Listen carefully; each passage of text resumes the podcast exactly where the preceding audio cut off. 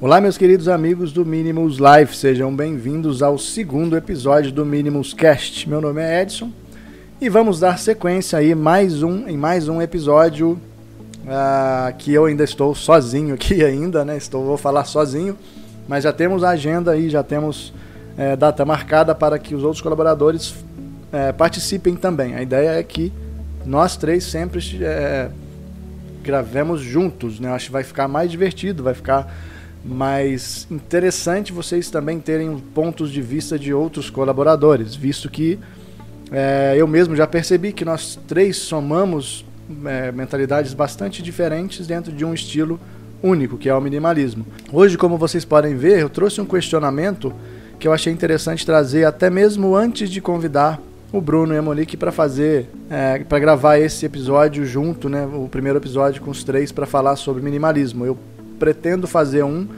um, tema, um dos episódios, para falar sobre o início de tudo, né? Como eu realmente cheguei no ponto e falei, nossa, é, não dá, tem muita coisa ao meu redor, tem minha cabeça está cheia, eu estou cheio de, de problema, eu preciso de uma vida mais tranquila, eu preciso eliminar os excessos da minha vida. Antes de chegar nesse ponto, né, de explicar os porquês eu cheguei nesse ponto, porque eu me encantei com esse estilo de vida, eu resolvi trazer esse questionamento porque é um dos questionamentos que mais confundem as pessoas, é, principalmente agora que o minimalismo está muito em voga, né, o fato de ser minimalista. O próprio blog chamava Sou Minimalista, e aí, através desse, dessa reflexão sobre o nome antigo do blog, eu resolvi trazer aqui é, o fato do. Será que eu virei minimalista? É interessante porque não existe essa, esse ponto, esse botão né? Aperto o play e agora eu virei minimalista. Pronto, dia hoje é dia tal e eu, é um dia importante na minha vida, pois eu me converti ao minimalismo. Esse ponto de partida ele não existe. É, é, e essa reflexão que eu queria trazer para vocês. A gente não vira minimalista da noite para o dia. A gente não tem um start que eu falei, ah, não aguento mais, amanhã vou jogar todas as minhas coisas fora e vou viver com o essencial.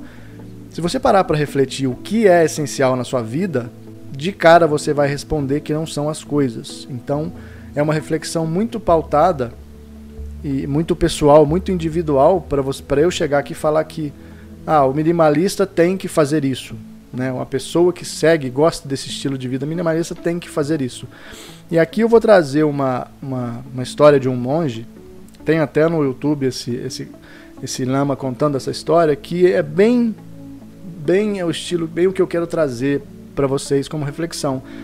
É um monge tibetano que está num templo tibetano com vários outros monges. Esse mestre, né, é um mestre monge tibetano. E nesse templo ele de repente vira e pergunta: quem aqui é monge? Quem, ah, perdão, quem aqui é budista? E aí é óbvio, né, que todos os monges falaram que são budistas. E o próprio mestre questionou falando: eu não sei se eu sou budista. Eu não quero trazer tá, o budismo aqui como cerne do assunto, mas é só uma reflexão sobre o, os hábitos, que eu, aonde eu quero chegar. E aí o mestre disse: Eu não sei se eu sou budista. E os outros monges, obviamente, ficaram espantados. Como assim? Eu estou seguindo, ele é o meu mestre, né? Eu sigo os ensinamentos de Buda e ele é o meu mestre aqui. Como assim ele não sabe se é budista? E a reflexão é: o budismo em si ele não é uma carteirinha, ele não é um, um rótulo que você coloca. E assim como o ser minimalista também não é um rótulo. A gente precisa, em primeiro lugar, entender que não existe o eu sou minimalista a partir de tal dia, ou eu sou minimalista porque eu faço isso. É, isso tem muito a ver. Minimalismo é um termo que a mídia trouxe, até porque existem várias subcategorias de minimalismo. Né? A gente tem o minimalismo na moda, que eu não vou usar me falar, a gente tem o minimalismo na arquitetura, a gente tem várias, vários outros minimalismos, e o nosso minimalismo ele é uma espécie de contracultura do consumo exagerado. Ele é algo muito focado na nossa, nos nossos hábitos do dia a dia. E por que, que eu trouxe a história desse monge? Porque é, a moral da história do monge é que para você se considerar budista, você tem que praticar os ensinamentos, você tem que colocar em prática os ensinamentos de Buda no seu dia a dia. Né? E é a mesma coisa, a partir do momento que eu me considero, eu digo eu sou algo, eu estou colocando a minha carcaça, o meu ego à frente do que eu realmente estou disposto a, a fazer com o com meu dia a dia. Então, ser minimalista, na essência, no cerne, é você prestar atenção em cada um dos seus hábitos devagar, né? Você não começa exageradamente. Eu vou falar muito do apego ao desapego, que também faz mal. Mas o hábito de você se transformar num minimalista não existe. Coloquem isso na cabeça de vocês e sempre reflitam.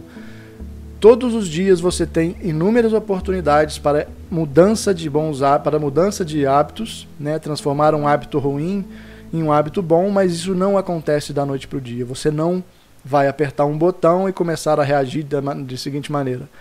Eu, por exemplo, eu parei de comer carne há um ano, dois anos, não lembro, mas perdi a conta. E eu fiz para mim. Eu fiz porque eu queria fazer, mas eu não parei da noite para o dia. É, vários outros hábitos, como o hábito de consumo exagerado, vários hábitos de, de, de, de compra mesmo, que eu comprava por impulso, não existem mais, mas não foi da noite para o dia. Eu fui me policiando. Como eu sempre fui uma pessoa que morei sozinho, foi, muito, foi um passo muito fácil para eu evitar o caos, evitar a bagunça visual em casa, né, que é o Destrale. Então, aos poucos, eu fui me sentindo muito mais leve com a minha mudança de hábitos. E quando eu falo mudança de hábitos, eu digo da, da hora que você acorda até a hora que você vai dormir. Um simples bom dia para o trocador de ônibus já é uma grande mudança de hábito que você age no coletivo. A gente fala muito de comunidade. Então, um simples, um simples bom dia quando você entra na padaria já é uma grande mudança de hábito que traz para você uma vida mais em comunidade, uma vida mais consciente que existem outras pessoas ali. A gente não está sozinho nesse mundo. Por isso que eu, as pessoas sempre falam quando eu, eu pego a minha moto e saio para, ah, vou em tal lugar, mas você vai sozinho? Eu falo, não, nós não estamos sozinhos. Nós estamos em comunidade. Então, o conceito de comunidade tem muito a ver com esse ponto de partida de minimalismo que não é focado no destralhe. Por isso, eu trouxe essa reflexão. Sempre que você for colocar, compartilhar algo falando, ah, eu sou minimalista há tantos anos. Olha para o seu passado ou olha para o seu dia a dia e reflita sobre os seus hábitos se eles condizem com o que você vive. E principalmente, agora o mais importante é nunca se coloque acima do próximo porque você tem hábitos X e ele tem hábitos Y. O excesso de um pode, ser, pode não ser o excesso do outro. Tá? Os hábitos bons, claro que existem hábitos ruins e hábitos bons, né, delimitadamente separados que a gente reconhece e não tem discussões. Mas eu estou falando assim, ah, se eu trabalho, existe muito isso, eu percebo o movimento muito com as pessoas, as mulheres que trabalham com maquiagem, algumas delas precisam ter muitas, muitas peças, muitos acessórios, e aí eu vejo um certo ego entre as pessoas quando uma olha, nossa, quanta coisa, você não é minimalista porque você tem isso tudo, nossa, você precisa. Nunca questione o excesso do outro, porque isso você está se colocando à frente dele e, e viver em comunidade, viver é, é, amigavelmente em comunidade, já que aquela pessoa está no mesmo ambiente que você, seja, seja um ambiente virtual, seja um ambiente presencial, nunca se coloque acima do outro por determinado hábito. Eu acho que partindo do pressuposto que a gente precisa respeitar os hábitos do próximo, porque a gente não está na mente daquela pessoa e não convive no dia a dia daquela pessoa, você tem no mínimo que respeitar isso, já é um baita de um hábito minimalista e, e, e, que você segue uma vida com uma consciência mais leve, respeitando o próximo, e isso vai voltar para você de alguma maneira. É uma reflexão um pouco mais profunda, é, não queria falar de Destralha, acabei falando, mas agora, para ir finalizando, eu deixo essa questão para você. Será que você é mesmo minimalista? Ou você colocou um rótulo, vestiu um rótulo de minimalista? porque você anda jogando as coisas fora. O destralhe faz, vou repetir esse mantra aqui. O destralhe faz parte, sim, ele nos liberta, porque um ambiente confuso nos deixa menos produtivo, um ambiente confuso é, acumula mais sujeira, enfim. O destralhe ele vai acontecendo naturalmente ou até mesmo proativamente, se a gente resolve, ah, hoje eu vou tirar um sábado para destralhar o desnecessário. Isso é muito legal, eu faço isso de vez em quando, mas não faça isso para mostrar para o outro que você está fazendo isso. O excesso de um não é o excesso do outro e, e vice-versa. Né? A gente não pode colocar como regra absoluta que ser minimalista. Primeiro, que ser minimalista não existem regras.